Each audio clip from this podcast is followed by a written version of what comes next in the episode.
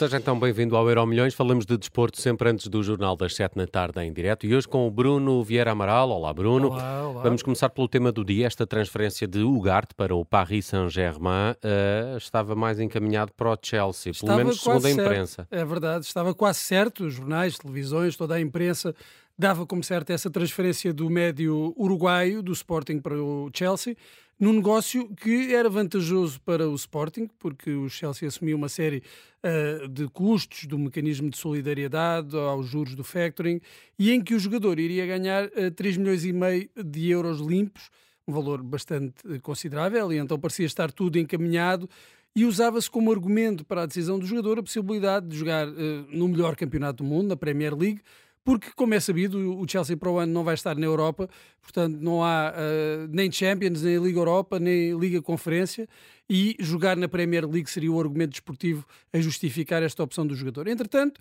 o Paris Saint-Germain apareceu na jogada e com argumentos que são um pouco mais fáceis de entender por toda a gente, incluindo o jogador e o agente, e esse argumento é uma pipa de massa, 7 milhões de euros líquidos para o jogador por cada uma das cinco épocas do contrato, um, ou seja, o dobro daquilo que oferecia o Chelsea.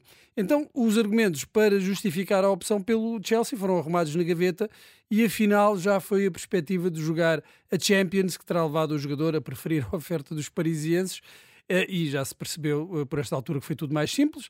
Eh, ficou com o jogador quem lhe ofereceu mais, mesmo que o negócio não seja tão vantajoso para o Sporting, apesar de haver aqui bónus também por performance desportiva perante duas ofertas de valor mais ou menos semelhante, porque o contrato com o, o Chelsea também era, era, era mais longo, que eles estão a apostar em, numa longa duração dos contratos, mas quando há duas ofertas de valor semelhante, é natural que um jogador pondere outros aspectos, se o clube disputa títulos ou não, se joga ou não na Europa, se vai ter boas hipóteses para ser titular, mas se há um clube a oferecer mais uh, dinheiro, uh, e aqui uh, é dinheiro do, do, dos salários para o jogador, isso passa para um segundo plano. E vou lá, o Uruguai, que fez uma grande época no Sporting, vai para a Cidade das Luzes, torna-se a maior venda de sempre do Sporting, isto à cabeça, visto que Bruno Fernandes saiu por 55 milhões, mas entretanto já ultrapassou, creio que, a barreira dos 65 milhões por bónus uh, desportivos.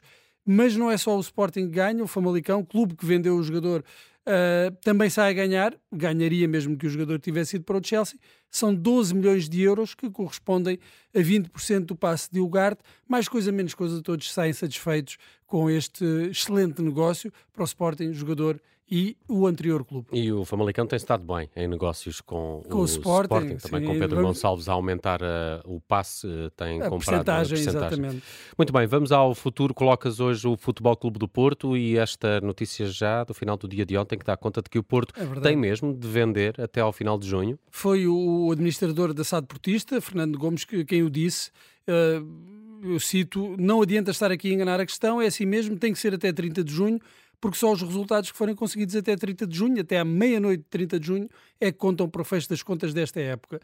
Uh, estas declarações surpreenderam muita gente, não pelo conteúdo, mas uh, por terem sido públicas. É óbvio que os clubes portugueses precisam de vender jogadores para equilibrar as contas, mas quando um responsável de uma SAD vem no início do mês de junho afirmar que é preciso fazer uma venda uh, significativa até final do mês para entrar nas contas do ano, quem está de fora pensa imediatamente qual é a intenção, porque à partida uma declaração feita nestes termos enfraquece Uh, obviamente, a capacidade negocial do clube. Se, se, estás a dizer que tens mesmo de vender, então uh, o, o, clube que quer comprar algum jogador pode esperar até mais ao final e fazer uma proposta que obrigue o Porto a, a aceitar.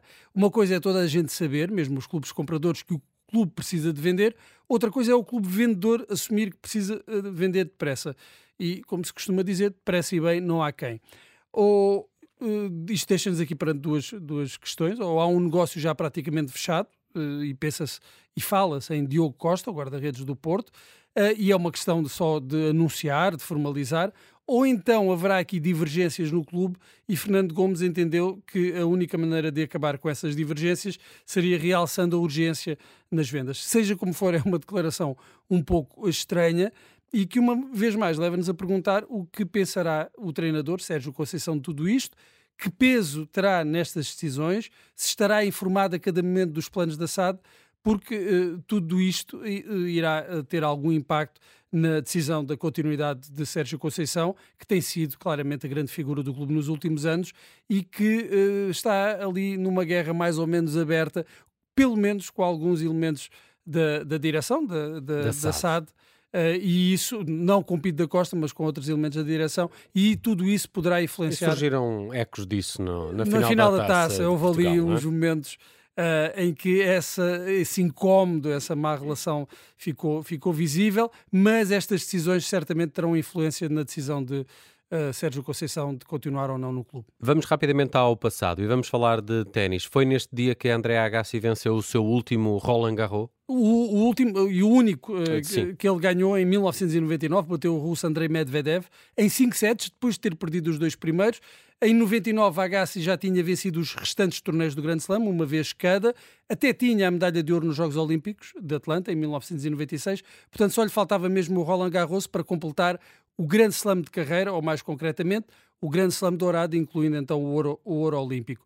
Uh, até 1999, só um outro tenista tinha conquistado o Grande Slam, o australiano Rod Laver, em 69, eh, enquanto profissional, conquistou os quatro maiores torneios do circuito masculino uh, e de 69 a 99 nenhum outro tenista completou um grande slam de carreira. Agassi tornou-se então o primeiro desde Rod Laver, derrotando na final o russo Medvedev. Uh, perdeu os dois primeiros sets, como disse, venceu os outros três por 6-4, 6-3 e 6-4. Agassi que tinha entrado como 13º cabeça de série e foi o único cabeça de série desse torneio a chegar às meias finais, acabou por ser campeão. Uh, depois de 99 ainda venceu o Open dos Estados Unidos e uh, depois, uh, nesse, nesse mesmo ano, e depois disso só voltou a vencer na Austrália, nos Grand Slams, por três vezes, 2000, 2001 e 2003. Uma nota rápida, esse torneio de Roland Garros foi o primeiro em que uh, Roger Federer uh, esteve no quadro principal de um grande slam, torneio também que só venceu uma única vez, tal como o Agassi, em 2009, uh, 10 anos depois do americano. Foi uma espécie de passagem de testemunho, então, ali em 99, Mais ou menos, quase. mais ou menos porque, porque ele não é, não, não é muito, é, não na terra batida, não, não, não era o terreno dele, não era o terreno de nenhum dos dois, por isso também só ganharam uma vez. Está feito o Euro Milhões hoje com o Bruno Vieira Amaral.